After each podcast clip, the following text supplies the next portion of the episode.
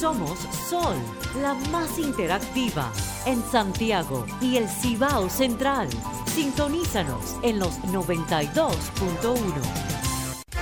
Cada domingo de 12 del mediodía a 1 de la tarde en la más interactiva, Modo Opinión. Una propuesta informativa donde podrás conocer los temas de actualidad política, empresarial, social y cultural, debatidos desde otra perspectiva. Modo Opinión, una propuesta informativa diferente. Domingo de 12 del mediodía a 1 de la tarde, por Sol, la más interactiva. Muy buenas tardes. Bienvenidos a Modo Opinión por 106.5 FM. Agradecerles a todos los que se conectan con nosotras a través de Sol 106.5, Grupo RCC Media, también a los que se encuentran a través de las diferentes diales de este grupo de medios a nivel nacional en República Dominicana y a los que se conectan a través de la página web en cualquier parte del mundo. Muchísimas gracias por acompañarnos. En este mismo orden, saludamos también a todos nuestros compañeros, a los que están y a los que no están también. Ahí, ahí de camino viene mi compañero Samuel Sena, que estará también con todos ustedes en esta entrega del domingo 19 de junio, en lo que ya va la mitad del año del 2022. Ya se fue la mitad del año. Así que hay que reflexionar lo que se ha hecho y lo que no se ha hecho, y pues lo que se ha hecho, pues una bendición. Y en inmediato iniciamos con las noticias desarrolladas que han pasado en esta semana en República Dominicana. De igual manera, entramos con la primera noticia del día de hoy, en la que justamente en estos momentos, en el Palacio de los Deportes, Virgilio Travieso Soto del Centro Olímpico Juan Pablo Duarte, en la provincia de Santo Domingo, Distrito Nacional, se lleva a cabo la juramentación de las autoridades electas y reelectas del Partido Revolucionario Moderno PRM, encabezada por el presidente de la República, Luis Abinader Corona, y las autoridades de la organización política. Este acto que se está llevando a cabo en estos momentos cuenta también con las diferentes dirigentes, los partidos aliados, movimientos que apoyan y que son aliados de esta organización, más de una veintena de movimientos y partidos que se encuentran también en el Palacio de, Deportes, también algunas autoridades como José Ignacio Paliza, que fue electo presidente, Milagros Ortiz Bosch, que también fue electa primera vicepresidenta, Eddie Olivares, también como segundo vicepresidente, y Nelson de Jesús Arroyo como tercer vicepresidente. Así que eh, por esta vía también estamos conectados y dándole seguimiento a este acto que se está llevando a cabo en estos momentos en el Palacio de los Deportes. Por otro lado, cambiando un poco la noticia, los casos positivos por COVID en República Dominicana siguen subiendo. Los, los hospitales y el registro de nuevos casos positivos del COVID-19 continúan registrando incrementos a nivel nacional, reportándose en el día de ayer a un diagnóstico de 963 nuevos contagios y la permanencia de 240 pacientes ingresados tanto en camas regulares como en unidades de cuidados intensivos UCI. Los últimos seis días el sistema ha notificado pues un aumento de los casos, como también un aumento de la positividad diaria en el caso de la República Dominicana. En ese mismo orden cambiamos en el plano internacional porque también en el día de hoy los colombianos fueron a votar por lo que va a ser su próximo mandatario, el jefe de Estado. Están todos volcados en las calles votando y en esta ocasión Colombia elige a un, a un, vice, a un presidente y a las autoridades del nuevo gobierno entre un ex rebelde y un millonario, como algunos, vamos a decir, medios internacionales han calificado a este candidato en una segunda vuelta presidencial que promete, bueno, entre tantas situaciones que se ha llevado a cabo en el hermano país de Colombia, ha habido una eh, vuelta electoral muy, muy castigada eh, por la clase política en la nación, los colombianos no se sienten contentos y esto se ha llevado a cabo en unos momentos de, vamos a decir, de un convulso estado eh, eh, político bien difícil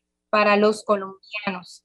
En estos momentos también le doy la bienvenida a mi compañero que está en cabina con nosotros. Bienvenido Samuel, ¿cómo estás? yo estoy conectada, para los que no saben, yo estoy en la parte este República Dominicana. Mi compañero está en cabina. ¿Cómo estás, Samuel? Muy buenas tardes a todos los que nos sintonizan como cada domingo en modo opinión. Muy buenas tardes, Julia. Espero estés pasándola muy bien en un fin de semana soleado. Seguro está en la zona de Punta Cana, la buena vida, que no es la que nos toca a la mayoría de los dominicanos. Sí, bueno, agradecida de poder estar con la familia, temas laborales de trabajo. Sí. Qué bueno. Eh, no te, no te muevas, Julia, no te muevas porque te estamos perdiendo de vez en cuando. Pero continuando con las noticias más importantes de la semana, eh, tenemos que el acusado del asesinato del exministro Jorge Mera quiere dar su versión eh, del crimen en los medios. Miguel Cruz de la Mota, alias Caranday, imputado por el asesinato del ministro Orlando Jorge Mera, solicitó a la Fiscalía del Distrito Nacional que le permitan a los medios de comunicación entrevistarlo en la cárcel a fin de conocer su versión de los hechos ante la opinión pública nacional. Mediante una instancia depositada por sus abogados, eh, propone a la Fiscalía realizar las diligencias para que lo puedan entrevistar en la celda.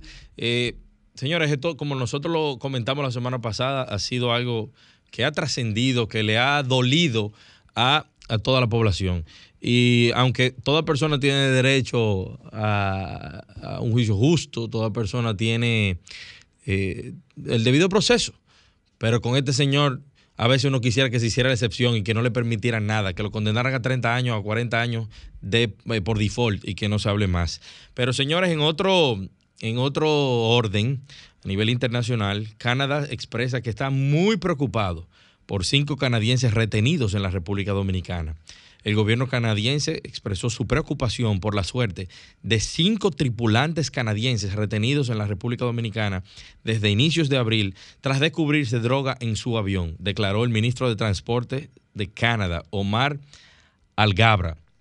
Estos cinco canadienses, dos de ellos pilotos, dos sobrecargos y un mecánico dejaban la localidad dominicana de Punta Cana hacia la ciudad de Toronto cuando una inspección al avión el 4 de abril, el 4 de abril descubrieron una bolsa sospechosa escondida en el aparato según la empresa aérea Pivot Airlines de la que son empleados.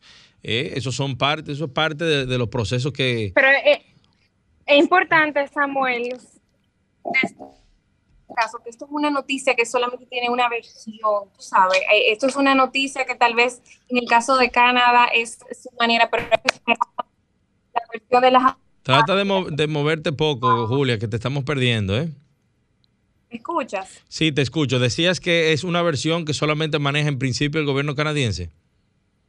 Lo que digo es, la mayoría de las noticias que mayormente medios locales, dominicanos, solamente pueden no, no, te estamos perdiendo, te estamos perdiendo, Julia. Pero sí, eh, al parecer, esta es una información que maneja la, eh, el gobierno canadiense, pero, señores, todo el mundo tiene que cumplir con las leyes de los países. O sea, si aquí fue que se encontraron, aquí es que te tiene que someter. Los colombianos que alegadamente asesinaron a Joven Mois están pasando crují en Haití. Vamos a una pausa y continuamos aquí en modo opinión. Ahora nos ponemos en modo opinión.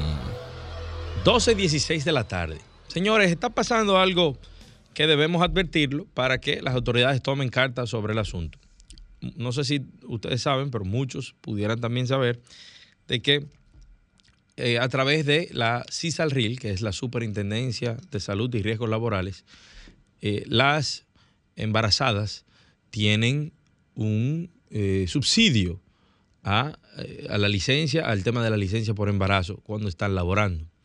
¿Qué sucede? Durante el periodo quizás un poquito antes de la pandemia, las empresas lo que hacían era que le abonaban estos, estos fondos a las mujeres embarazadas y luego eh, solicitaban el reembolso por la vía de la eh, CISALRIL. Pero esto no está ocurriendo. Alegan, la CISALRIL alega de que está en una fase de auditorías y de verificaciones a nivel institucional, pero eso no tiene absolutamente nada que ver con lo que ya establece la ley. Esos fondos son erogados a través del Consejo Nacional de la Seguridad Social a la Superintendencia de Salud y Riesgos Laborales, CISALRIL. Entonces, ahora tenemos una cantidad importante de empresas y de organizaciones que han erogado fondos durante años ya y no perciben, no ven su dinero eh, restaurado, no ven su dinero recuperado, reembolsado. Así que es importante que la CISALRIL hable, que, que, se comunique, que exprese qué está sucediendo si es que no tienen dinero, porque se supone que la Seguridad Social consigna esos fondos y esos fondos están establecidos por la ley para, eh, para beneficiar a estas mujeres embarazadas y que los empleadores, las empresas eh, en buena lid, avanzan ese capital, avanzan ese dinero, esa licencia por maternidad y eh, luego deben ser reembolsados. Eso es, eso es algo obvio, eso es algo establecido en la ley y que eh, ahora mismo hay un tranque porque la CISALRIL no está pagando. Mucho ojo con esto, la CISALRIL que ponga atención sobre este tema. Y con relación a, esto mismo, vemos que el, gobierno de la República Dominicana emitió un decreto, el presidente emitió un decreto aumentando a 15 días la eh, licencia de eh, maternidad. Y de, así que eh, esto es importante porque los hombres también y las mujeres, todos tienen que tener tiempo de calidad para dedicarle los primeros años de su vida a sus criaturas. Adelante, Franklin.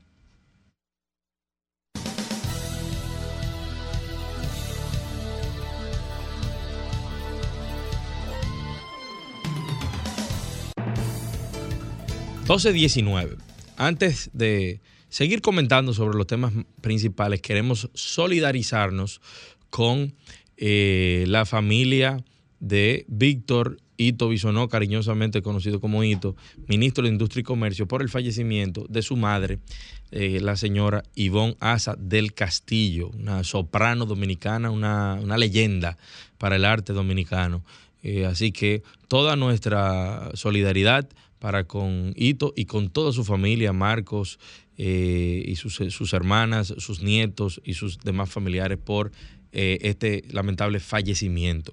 Señores, en otro orden, se ha creado o se pretende crear, porque ya pasó en la Cámara de Diputados, una nueva provincia, la provincia Ramón Matías Mella, una propuesta, eh, una iniciativa propuesta por el político del Partido Revolucionario Moderno, César Tonti Rutinel, que integraría esta nueva provincia, eh, Santo Domingo Oeste, Santo Domingo Norte, Los Alcarrizos y Pedro Brand. El argumento principal que tiene este político para promover esta nueva provincia, que ya, vuelvo y recalco, pasó en, en dos lecturas en la Cámara de Diputados, es que el municipio, el ciudadano que vive en Santo Domingo Norte, tiene que ir al municipio cabecera, que es Santo Domingo Este, para cualquier papeleo, para cualquier gestión. Ese es el argumento principal que utilizan ellos. Eh, yo vi algunas declaraciones de Tonti Rutinel diciendo que en el caso de que se aprobara la creación de dicha provincia, de que, de que por lo menos se les reconociera. O sea, que aquí hay un tema incluso de ego, de ego personal en la creación de una provincia. Pero hay que recordarle al señor Tonti Rutinel de que la, la República Dominicana es una media isla. Tenemos 32 provincias, 31 provincias del Distrito Nacional. Si de algo deberíamos estar hablando en la República Dominicana, es quizás de eliminar provincias o de fusionar provincias con la finalidad de eliminar burocracia, eliminar más puestos políticos, porque eh, crear otra provincia significa otro senador, otras autoridades, nuevos alcaldes eh, y, una reorganización que seguro va a generar muchos más puestos políticos y mucho más burocracia. Entonces, eh, ¿de qué estamos hablando?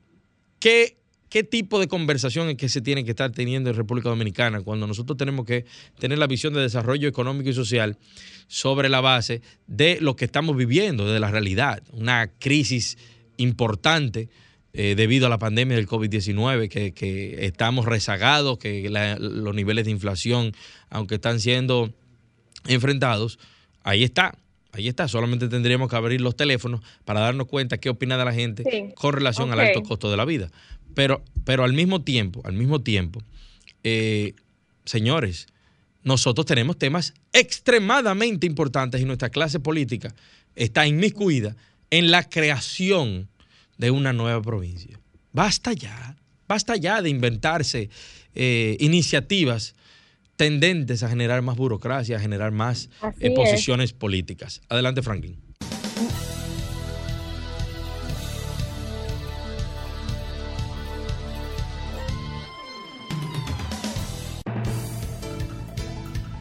12.23 de la tarde, 12.23 de la tarde. Y ahora los comentarios de Julia Muñoz Alegre. Adelante, Julia.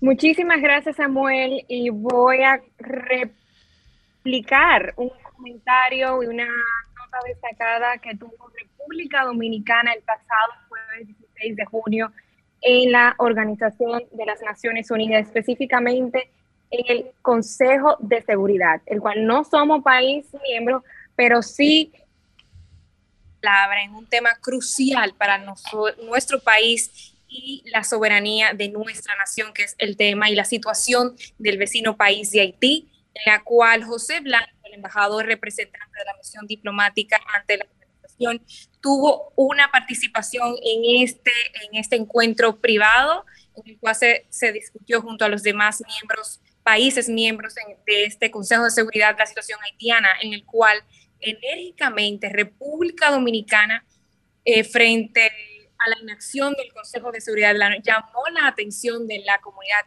internacional por la grave situación que se está manejando y por la situación política, social inestable que se está viviendo en el vecino país. Es importante destacar esta participación porque realmente los ojos del mundo escucharon a República Dominicana y es una situación que no pierde caducidad, que día a día pues la inestabilidad y la, la, tensión en, en, en, Haití. Y República Dominicana no se está quedando de brazos cruzados, ni su gobierno, ni las autoridades en los diferentes, vamos a decir, espacios internacionales en los que se pueda elevar la voz y llamar la atención, porque no es una situación dominicana, sino es una situación de toda la comunidad. Y es algo importante y voy a repetir las palabras textuales que dijo nuestro representante en esa organización y que quiero compartir, porque muchos critican, muchos llaman que no se está haciendo nada, pero se están bien por la vía diplomática, se está compartiendo esta situación y se está llevando alzando la voz. En algunas de las palabras destacadas de nuestro embajador, dice que debe la comunidad internacional asegurar que las medidas que se estén llevando adoptadas produzcan los resultados esperados. Dice que es hora de ser autocríticos para no repetir los errores del pasado en Haití. No podemos continuar siendo observadores del real proceso de deterioro social de ese país. No se puede seguir asistiendo a reuniones y escuchando informes tratando de eludir lo que está pasando en Haití. Es hora de actuar. En la intervención, el embajador dijo que en el 2004 la comunidad internacional apoyó los reclamos de la sociedad haitiana y se estableció la MINUSTAT, que es la misión de estabilización de las Naciones Unidas en Haití, uno de cuyos objetivos fue garantizar la recomposición policial a la luz de la presente crisis en Haití. Queda claro que la Policía Nacional de Haití no ha desarrollado aún la capacidad para garantizar el orden y el control de las bandas armadas que aterrorizan a la población haitiana. También destacó que en ese contexto los muy elevados niveles de violencia callejera ha generado un problema de inseguridad grave que amerita respuestas rápidas, inmediatas. Es por eso que Naciones Unidas debe actuar con premura, con un plan inmediato de rescate, ampliando el mandato y robusteciendo la misión de MINUSH, es la Oficina Integrada de las Naciones Unidas en Haití. Ante los miembros del Consejo de Seguridad, este embajador reiteró que de no haber eh, dilatación para llevar eh, ayuda a Haití, ya que según los estudios de la CEPAL, de 11 millones de habitantes, sufren de hambre crónica 5.3, una cifra, una cifra que se ha duplicado en los últimos cuatro años y fue muy enérgica, muy directa y muy importante esta declaración de República Dominicana en una organización tan importante frente a los Estados miembros y a la comunidad internacional, llamar la atención de la situación, porque como repito, y ya ha dicho nuestro presidente y las diferentes autoridades, no existe una solución dominicana a un problema haitiano. Ahora continuamos con Modo Opinión, donde nace la información. 12.31 de la tarde. Señores, en las últimas 24 horas se reportaron en el país 794 casos de coronavirus detectados en 4.796 muestras procesadas y un fallecimiento.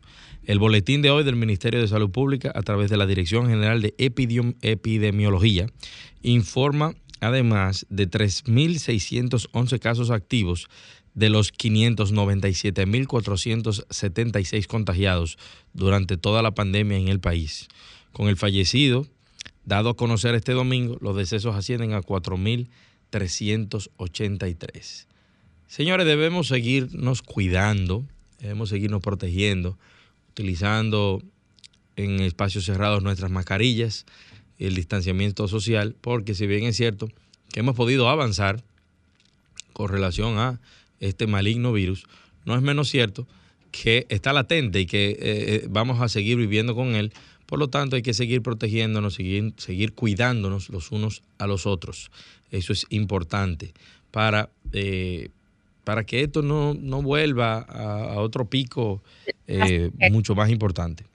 Muy En otro orden, la semana pasada, el domingo pasado, comentábamos con Carolina Ramírez, eh, quien es una especialista en materia de seguridad, y, tanto nacional como internacional, y ella se refería a que la sensación de inseguridad en la República Dominicana, en la sociedad dominicana hoy por hoy, se debe más que nada a una percepción, a una percepción de que de que las informaciones ahora se replican eh, mucho más rápido, por mucho más tiempo, y un mismo hecho que queda evidenciado en cámaras se eh, replica y se reproduce una cantidad importante de veces. Eh, yo quiero escuchar la posición de las personas con relación a ese tema y vamos a abrir los teléfonos en un ratito ahora para para escuchar cuál es la posición de la gente con relación a esto. La delincuencia, la sensación de inseguridad, ¿es simplemente una percepción o una realidad? Adelante, Franklin. Comunícate 809-540-1065. 1-833-610-1065 desde los Estados Unidos. Sol 106.5, la más interactiva. 12.34 de la tarde, pues sí, seguíamos, eh, comentábamos el tema de la inseguridad, de la violencia que está viviendo la República Dominicana y que la semana pasada estuvimos conversando en este espacio con una especialista en materia de seguridad que es Carolina Ramírez y que ella refería que muchas de estas cosas son percepciones, de que, de que el 33% de, de los casos violentos que nosotros vemos son la delincuencia común y el restante es de las situaciones que pasan en el seno de las familias y de la sociedad. Incluso se refería de que nosotros nos estamos matando los unos con los otros. De hecho, queremos hacer contacto, o estamos tratando de hacer contacto con el abogado Miguel Valerio para que nos hable un poco desde su perspectiva como abogado eh, penalista, como abogado penalista, con relación a eh, e-, este, este caso que está llevando del asesinato de don Orlando Jorge Mera. Muy buenas tardes, don Miguel. Samuel Sena de este lado, bienvenido a Modo Opinión. ¿Cómo le va? Buenas tardes, ¿cómo le va? Todo bien. Eh, doctor, estamos hablando nosotros de la violencia en sentido general y de la delincuencia, pero particularmente en este caso que usted está llevando del el asesinato a el doctor Orlando Jorge Mera, hemos visto que ha trascendido en la opinión pública el deseo que tiene el imputado de que se le permita eh, dar su versión a través de los medios de comunicación. Eh, evidentemente, eh, aquí está toda la sociedad consternada por el hecho bochornoso y abusivo que cometió esta persona, pero para edificación de los que nos sintonizan, ¿Es posible esto? ¿Tiene derecho el imputado a esto? ¿Qué opinión le merece eh, esta, Mira, técnicamente hablando, la solicitud realizada por Miguel Cruz es eh, debe ser rechazada porque evidentemente de lo que se trata aquí es de un proceso de investigación que primero es secreto para la parte y en segundo lugar la Procuraduría General de la República, eh, que es la que está apoderada del caso junto con la Fiscalía del Distrito, técnicamente hablando tiene que decirle que si él quiere hablar con alguien tiene que ser con fiscales y con jueces, que ya un tema de relaciones públicas y de opinión pública corresponde a sus abogados y a él eh, tratar de encontrar quién lo vaya a entrevistar a la cárcel, pero evidentemente que es una solicitud que no procede, es una solicitud peregrina. Es, correcto, o sea, el Ministerio Público no debe hacerle a él eh, las relaciones públicas. Eso es... No, es que, que al final de cuentas, vuelvo y le repito, ese es un tema que está siendo debatido en justicia y como dice el Código Procesal Penal, la investigación es secreta para la parte. Ahora, si él quiere hablar, él tuvo una gran oportunidad en la audiencia que tuvimos de medida de coerción, ante un juez se presentó donde no podía hablarse de coacciones ni de nada de eso porque estaban sus abogados y él no quiso hablar en ese momento. Entonces, evidentemente aquí lo que se trata es de él, eh, como todos los imputados, hablar de fantasía y de falacias, porque de qué va a hablar. O sea, la realidad es que lo que se está jugando es un asesinato a un ministro en el ejercicio de sus funciones por cumplir con su deber. Entonces, a partir de ahí, lo que quiere no, eh, resulta prácticamente diferente. Señor Valerio. Adelante, Julia. Alegre de importante que hace. No escucho, ¿eh? No está, eh, Julia, no se está escuchando. ¿Me escucha? sí, bueno. Ahora me escucha. Intenta, bueno, en otro orden. Repito la pregunta. Que, que, es muy importante esta aclaración como jurista, como profesional en la materia, hacer esta aclaración a, los, las personas que desconocen la ley y el proceso en estos casos. No, no escucho nada. ¿eh? No, no se escucha, Julia, no se escucha. En, en, en, otro orden, ¿qué se pudiera estar esperando con todos los elementos, con las pruebas y, y, ya con la investigación bien avanzada? ¿Qué se pudiera, qué realmente puede esperar la sociedad de que los jueces eh, apliquen la, la, pena? ¿Qué pena se le pudiera aplicar a este señor? En primer lugar, son 30 años por el asesinato, el tema de porte y tenencia ilegal de armas que se le suma y evidentemente es un proceso que está en investigación. Se le da un plazo largo de investigación porque lo que se trata es de la muerte de un ministro por denegar unos permisos de exportación de batería. Eso de por sí ya es un hecho muy grave y entiendo de que el esclarecimiento no puede ser en dos o tres meses como se pretende, sino se va investigando y tan pronto se tenga los elementos suficientes para hacer el acto conclusivo, la, la acusación, pues evidentemente ya la calificación es de asesinato, como dijo el Ministerio Público. El arma con el que él asesinó al ministro era ilegal? Era ilegal, hasta ahora la investigación eso es lo que van dando. Bueno, pues muchísimas gracias, doctor, por su tiempo y por esas explicaciones. Ahora continuamos con Modo Opinión, donde nace la información. 12.43, 12.43 de la tarde, seguimos aquí en Modo Opinión. Hablábamos antes de la pausa con el abogado Miguel Valerio, quien es el abogado de la familia del fenecido ministro y amigo nuestro, Orlando Jorge Mera. Y se refería al hecho violento con el, de la manera que fue asesinado eh, don Orlando. Y precisamente la semana pasada, volvemos y recapitulamos, decíamos que teníamos aquí a Carolina Ramírez, una especialista en materia de seguridad, y hablaba de la violencia, hablaba de la delincuencia y de la seguridad, de la sensación de inseguridad que tiene la gente. Eh, voy a abrir los teléfonos porque me interesa oír la opinión. La semana pasada no pudimos abrir los teléfonos para que ustedes nos dieran sus opiniones con relación a eso. Ah, si es verdad que es una percepción o eh, si eso es mentira. Adelante, muy buenas tardes. ¿Quién nos habla y de dónde? Muy buenas tardes. Te habla Roberto Montero, dominicano, pero desde San Juan, Puerto Rico. Ay, bendito. Saludos. Ay, bendito, nene. Mira, este, gracias por la oportunidad. A mí me, me parece un poco, ¿verdad? No lo puedo entender. ¿Por qué las investigaciones que resultan estar meridianamente resueltas? Porque este señor eh, casi lo, lo, lo, agarraron infragante y este, asesinando al ministro de Medio Ambiente. O sea, la, circunstancialmente todas las evidencias apuntan a que él fue el que lo asesinó. Eso no, eh, el, el, buscar las motivaciones, no veo ningún tipo de lógica a eso, más bien tal vez buscar qué tipo, este, si hubo alguna otra persona que influyó en que eso sucediera. Eso sí, buscar si hay algunos cómplices, pero no, no creo que eso tenga que extenderse a un año y medio de investigación. Eso con un buen interrogatorio este, se puede llegar a esa conclusión. Por otro lado, el que la persona quiera expresarse a la prensa, él va a tener tiempo cuando le canten eh, el tiempo que le vayan a cantar en la cárcel, va a tener tiempo de escribir libros, de hacer una miniserie. Mientras tanto, el único eh, eh, derecho que él tiene es a recibir un juicio justo.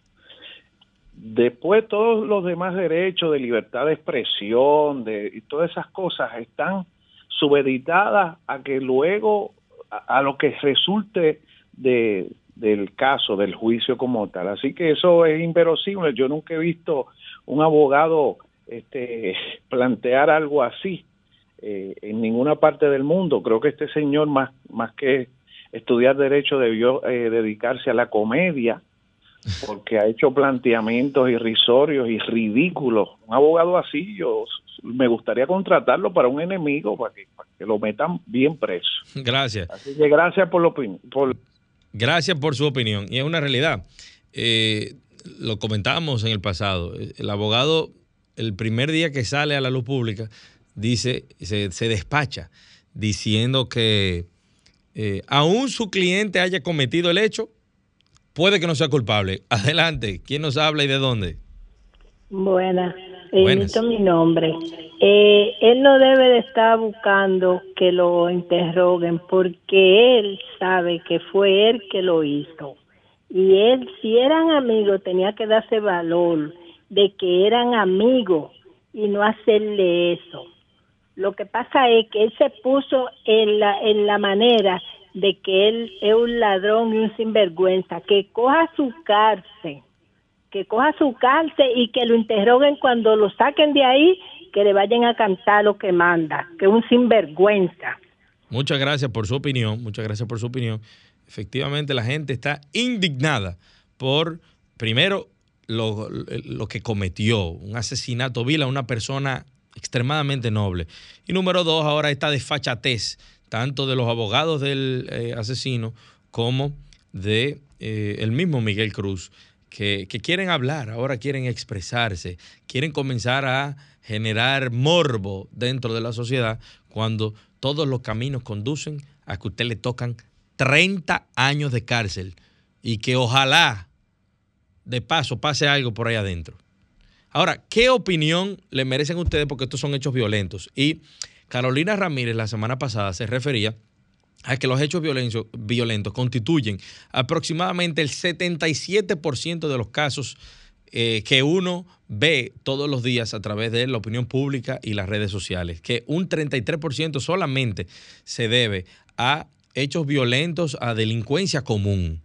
Es así, reporte su atraco. Usted lo ha atracado, si usted siente que en su entorno, en su demarcación, en su ciudad, eh, la delincuencia ha aumentado. Carolina decía que eh, el hecho de que eh, un, un acto delictivo, un atraco, sea replicado aquí miles de veces, genera una sensación de que se ha atracado mucho más, pero que realmente ha bajado la, tasa de delincuencia y, la, y el tema de la seguridad en la República Dominicana. ¿Qué opinión le merece eso a usted?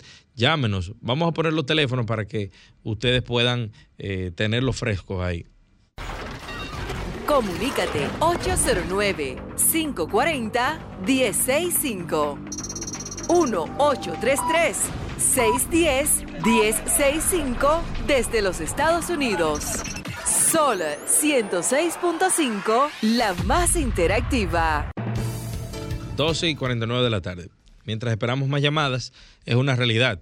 Particularmente, eh, sí creo que el acceso que tienen los ciudadanos a, eh, a, a, medios de comunicación hoy por hoy es mucho mayor. Es más fácil llamar hoy o escribir a través de una red social que, lo atracaron, subir un video de una cámara de seguridad y que esto se exponga a miles de personas. Pero eh, no es menos cierto que estamos sintiendo cómo eh, la falta de educación, la falta de valores, eh, la crisis económica agudiza cada cierto tiempo los procesos delincuenciales.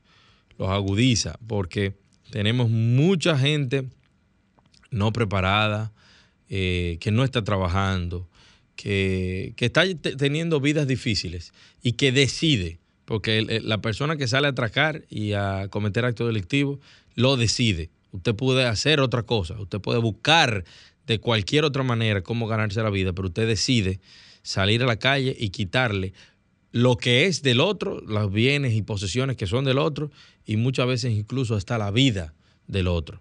Los delincuentes están a un punto, señores, que si saben que usted tiene un arma de fuego, usted es un candidato número uno para que usted se la quiten y fácilmente que lo valen o incluso que lo maten.